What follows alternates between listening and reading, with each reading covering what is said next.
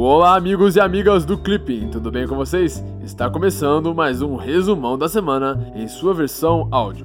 Olha, se você é novo por aqui, eu vou te explicar um pouquinho sobre como funciona.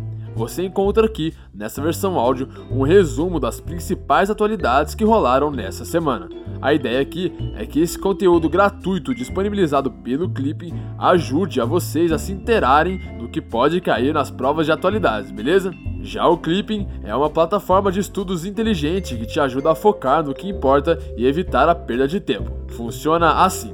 Os assinantes do Clipping contam com planos de estudos, questões comentadas, editais esquematizados, fórum de discussões e algumas outras funcionalidades por até R$ 29,90 ao mês. Hoje, o Clipping tem todo esse conteúdo para o concurso da Diplomacia e da Polícia Federal. Ficou interessado? Então faça um teste gratuito para entender como funciona. O link para o teste está na descrição desse áudio, beleza? Agora, sem mais enrolação, vamos para o resumão. América Latina e Caribe. Na sexta-feira passada, o governo venezuelano concedeu medidas especiais de liberdade condicional a um grupo de presos políticos, como parte de um pacto de reconciliação nacional proposto pelo presidente venezuelano Nicolás Maduro. Na segunda-feira, teve início a 40 Assembleia da Organização dos Estados Americanos, a OEA, em Washington. Já na terça-feira, o Brasil e outros seis países, dentre eles Estados Unidos, Canadá, México, Chile, Argentina e Peru, subscreveram uma proposta de resolução que declara ilegítimo o processo eleitoral da Venezuela e destaca o agravamento da situação no país. Segundo as notícias, a resolução pede a aplicação dos artigos 20 e 21 da Carta Democrática Interamericana de 2001, que prevêem a possibilidade de suspensão por descumprimento aos princípios.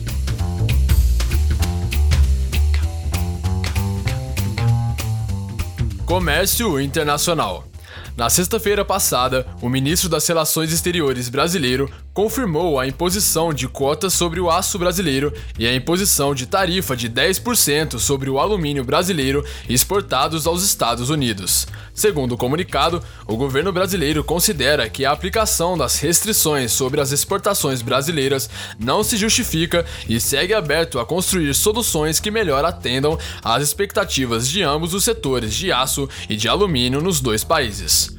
No domingo, a China afirmou que caso os Estados Unidos implementem tarifas ou outras medidas comerciais, qualquer acordo alcançado sobre comércio e negócios entre os dois países será anulado. Na terça-feira, o México impôs tarifas a produtos siderúrgicos e agrícolas norte-americanos, em retaliação às tarifas interpostas pelos Estados Unidos na semana passada.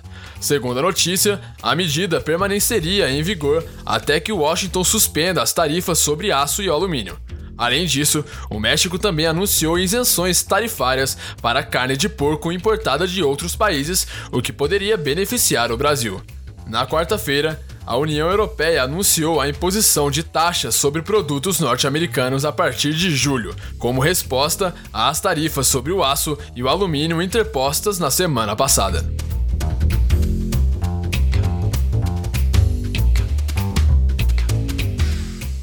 Irã e questão nuclear. Na segunda-feira, o Irã notificou a Agência Internacional de Energia Atômica sobre um plano para aumentar o seu número de centrífugas para fins civis. Na terça-feira, o primeiro-ministro israelense Benjamin Netanyahu iniciou uma viagem à Europa, onde manteve encontros com a chanceler alemã Angela Merkel e o presidente francês Emmanuel Macron, para tentar criar uma frente comum contra o Irã. Na quarta-feira, os ministros da Grã-Bretanha, França e Alemanha enviaram uma carta ao secretário de Estado norte-americano Mike Pompeo, pedindo que os Estados Unidos isentem empresas europeias de quaisquer sanções impostas sobre negócios com o Irã. Segundo a notícia, o grupo de países lamenta fortemente a saída dos Estados Unidos do acordo e espera que os efeitos das sanções não sejam impostos à União Europeia.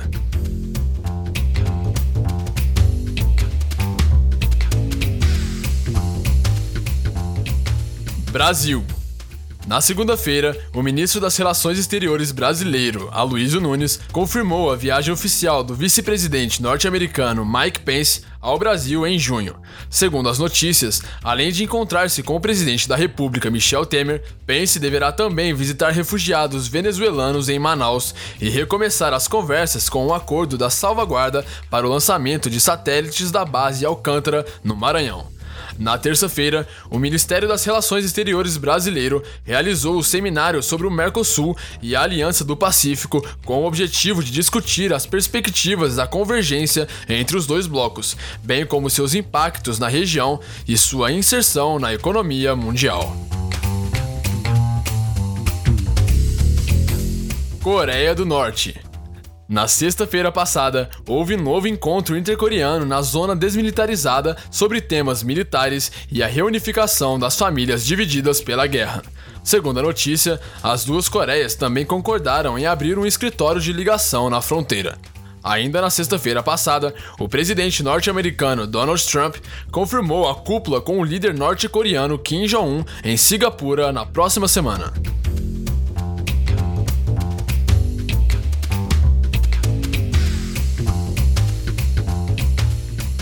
União Europeia. Na sexta-feira passada, tomou posse o novo governo da Itália, formado por uma coalizão entre o Movimento Cinco Estrelas e a Liga, com Giuseppe Conte como primeiro-ministro. Segundo a notícia, durante a primeira reunião para fixar as prioridades do novo gabinete, afirmou-se que a coalizão não tem planos para a saída da Itália da zona do euro ou então da União Europeia. Contudo, segundo o líder da liga, também foi mencionado um corte de gastos com programas de auxílio a imigrantes e a possível expulsão de 500 mil imigrantes.